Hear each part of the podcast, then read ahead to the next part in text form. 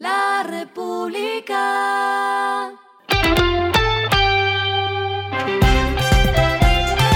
Al final de la jornada, esto es lo que debes saber sobre el comportamiento de los negocios, las finanzas y la economía. Las movidas de hoy fueron.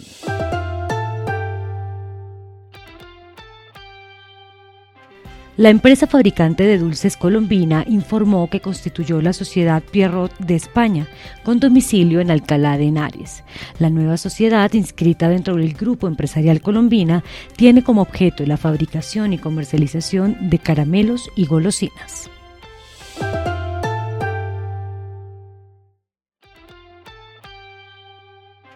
Estudio F confirmó el desembarco en Puerto Rico con tres tiendas físicas que abrirá en el cuarto trimestre del año.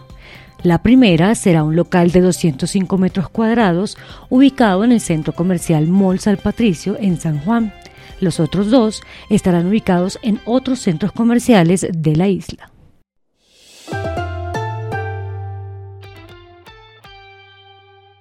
Movistar anunció el despliegue de la conexión a la red de fibra óptica para Cali, Tuluá, Jamundit y Palmira. Esta conexión brindará velocidades de hasta 900 megas, tanto de carga como descarga. Para este proyecto, la empresa ha determinado una inversión de más de 18 mil millones de pesos. Con esto lograrían la conexión de 400 mil hogares y empresas en esos territorios. Lo que está pasando con su dinero.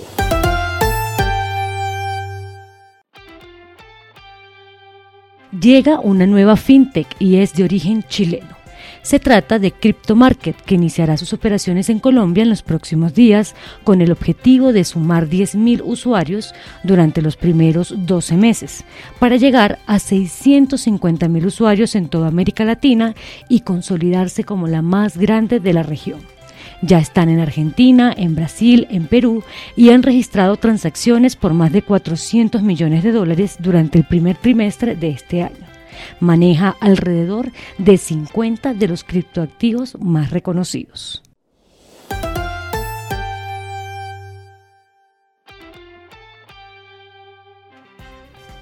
Los indicadores que debe tener en cuenta. El dólar cerró en 4.399,16 pesos, bajó 1,09 pesos. El euro cerró en 4.399,59 pesos, bajó 24,42 pesos. El petróleo se cotizó en 90,67 dólares el barril.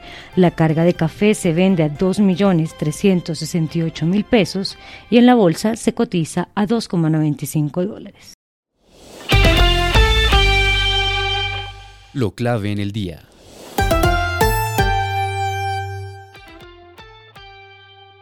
Los medios no son y no deben ser la noticia, pero hoy Bloomberg hizo un análisis que descrestó a muchos y por supuesto lo puede leer en el diario La República.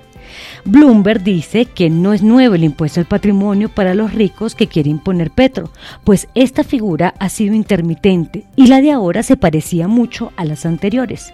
Una tasa impositiva de 0,5% sobre los activos con un valor superior a los 600 mil dólares, la que aumentaría a 1% sobre los activos avaluados en más de 1,1 millones de dólares pero una revisión más detallada revela una diferencia crítica que hace que este impuesto sea notablemente más potente, tanto que podría, junto con otras propuestas de Petro en desarrollo, aumentar los impuestos a los más ricos en aproximadamente 200%.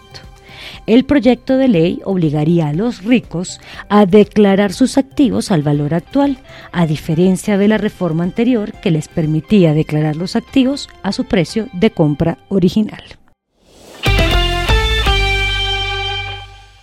A esta hora en el mundo. El Banco Popular de China anunció hoy que rebajará cinco puntos básicos de 3,5% a 3,65% su tasa de referencia para préstamos y así reavivar más su economía. No se sabe si esto es suficiente para la reactivación, pues marcas como Starbucks y Nike informaron una fuerte caída de las ventas en ese país de 40% y 35%, pero la razón es por los confinamientos. Y el respiro económico tiene que ver con este dato. La República. The Killers regresa a Colombia y lo hará junto a Hot Chip el próximo 8 de noviembre en el nuevo Coliseo Live. Las entradas se venderán a través de Experiencias Aval y la preventa exclusiva para sus clientes inicia el 24 de agosto a las 9 de la mañana.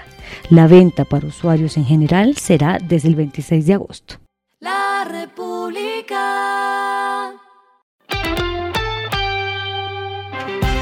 Y finalizamos con el editorial de mañana. El tema del peso digital debe ir rápido y en serio. Las autoridades económicas han hablado de impulsar el peso digital para ponerse a tono con nuevas tendencias de las transacciones monetarias y de paso atacar el lavado. Esto fue Regresando a casa con Vanessa Pérez.